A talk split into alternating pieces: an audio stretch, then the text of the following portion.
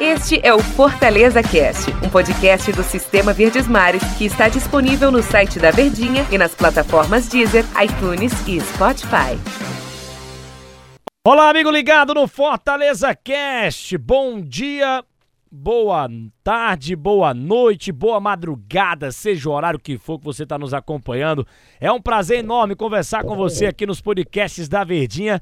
E olha, meus amigos, para falar com vocês sobre a classificação do Fortaleza para as semifinais da Copa do Brasil pela primeira vez na história. Um momento histórico que a gente vivenciou na transmissão lá na, lá na Verdinha. Eu estava ao lado do Daniel Rocha nos comentários, do Luiz Eduardo e da Denise Santiago nas reportagens, contando a história da vitória do Fortaleza, da classificação do Tricolor de Aço em cima do São Paulo, já que o soberano é o São Paulo, quem foi soberano no jogo foi o Fortaleza, jogou muito mais, jogou muita bola e se classificou para a semifinal da Copa do Brasil. Daniel Rocha, bom dia, boa tarde, boa noite, boa madrugada para você. Aquele abraço. O torcedor do Fortaleza tá comemorando bastante, hein? Classificação inédita. Agora vem um Atlético Mineiro pela frente na Copa do Brasil, Daniel Rocha. Fala, meu querido Desmedeiros, todo mundo que tá ligadinho com a gente, o torcedor tricolor que tá ouvindo aqui esse Fortaleza Cash morto de feliz, aliviado, Rapaz, as energias foram renovadas, Denis Medeiros, com essa bela vitória. Rapaz, pra que, que foi sair esse golzinho no, no último lance, só pra gente não poder falar goleada do Fortaleza, né? 3 a 1 aí já fica um placar mais justinho, não foi goleada, não foi placar elástico, mas foi uma, uma atuação elástica para cima do São Paulo. Fortaleza, Denis e amigo ligado, foi superior do primeiro ao último minuto e passou com todos os méritos possíveis diante de um adversário que a gente pode até destrinchar aqui no decorrer do podcast, cheio de problemas, que tá com a casa desarrumada e muito. Não sei se Hernan Crespo tem vida longa, se é que realmente a diretoria que se explicou no Twitter antes do jogo que o técnico ficaria independentemente do resultado, se é que ele realmente vai ficar, mas mesmo que fique, olha, pelo que eu pude perceber, o São Paulo tá precisando de, de uma chacoalhada, viu? Não teve brilho, não teve alma e não conseguiu oferecer nada ao Fortaleza de prejudicial em momento algum. Isso para falar do tricolor paulista, porque a gente vai elogiar demais o Lion aqui, viu, Denis? Exatamente, elogiar demais o Lion, elogiar, elogiar demais o Fortaleza. E é uma classificação que vira a chave total, né? O Fortaleza estava precisando disso, estava seis jogos sem conquistar uma vitória. E essa vitória veio, veio num momento especial e uma classificação inédita do Fortaleza na semifinal da Copa do Brasil, Daniel Rocha. A gente passou a semana falando com relação a, a que esse jogo era a virada de chave, né?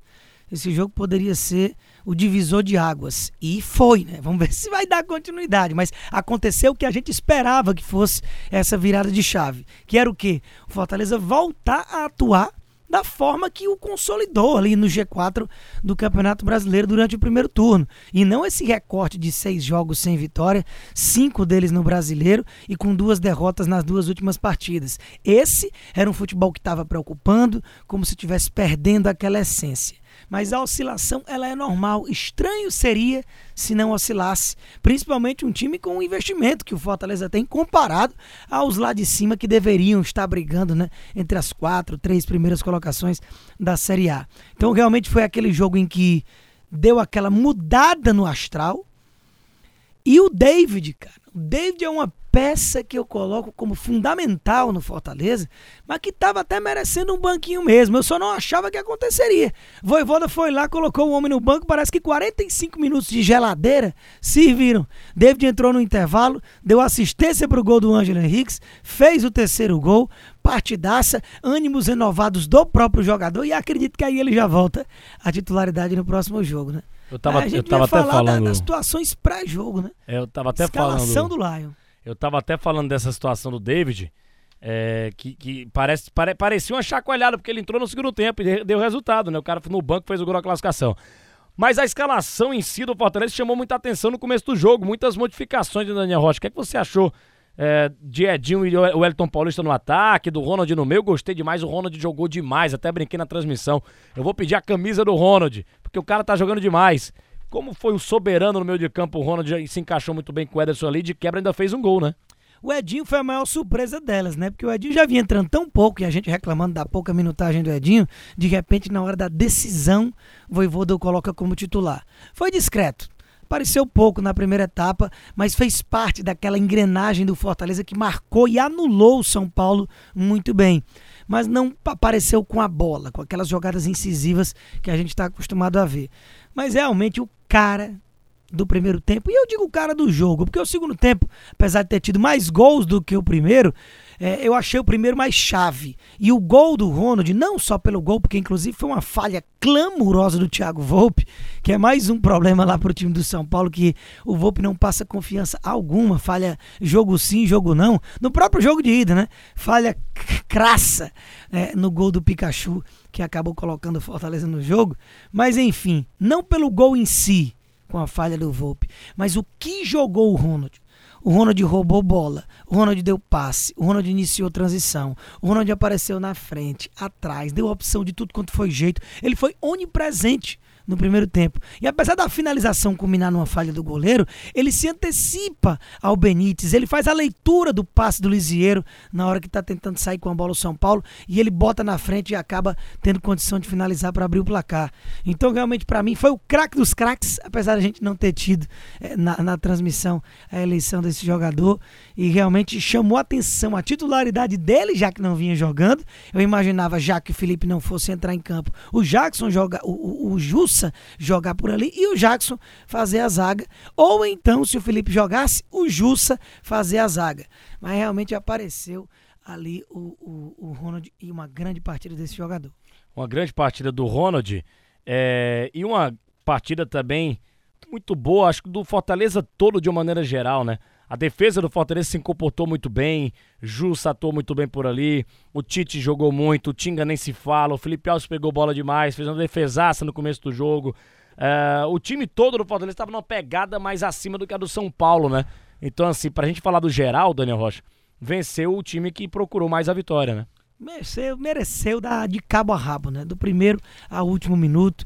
Anulou o São Paulo, que, independentemente das deficiências do outro lado, que tá cheio de problemas, é, o Fortaleza fez o que tinha que fazer. Ah, tá, tá, o adversário não, não tá com muita inspiração, não tá querendo jogar bola, não tá conseguindo, não tá com brilho. Problema dele, né? Vamos engoli-lo. E foi o que o Fortaleza fez.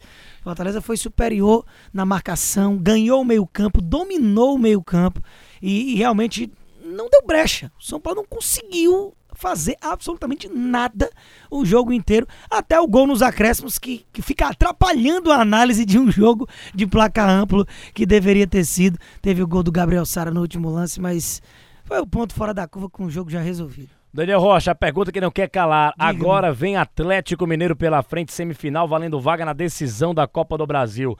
Dá para encarar o Atlético Mineiro? Quem é o favorito? O que fazer para ganhar do Atlético Mineiro, que fazer agora, já que chegou na semifinal. E aquela história, né? Quem chega na semifinal não pode ter meio adversários. Chegou aí, vai ter que encarar o Atlético e tentar ganhar, tentar se classificar, né? Mas o favorito é o Atlético, né, Daniel? Tá em crise, chama o Chile. É, tá errando, mas também, é, também é, é as assim. As frases né? feitas. É, as frases ah, feitas. Né? Olha, minha gente, o Fortaleza, como eu falei na transmissão, para quem não pôde acompanhar e que não me interprete mal, ele fez mais do que a sua obrigação. Fortaleza chega levinho, levinho, levinho. O que vier é lucro, é óbvio, chega na semi, você tá dois passos. Pelo de, investimento, a responsabilidade é de um final Mas Flamengo e Atlético. A obrigação é do Galo e a obrigação do outro lado, Flamengo e Atlético Paranaense, é do Flamengo. É, são os dois melhores elencos, os maiores investimentos do país na temporada, que estão jogando mais bola. Então, assim, o Atlético Paranaense e Fortaleza estão de gaiatos no navio aí, mas se estão no navio, vamos tentar afundar esse navio aí.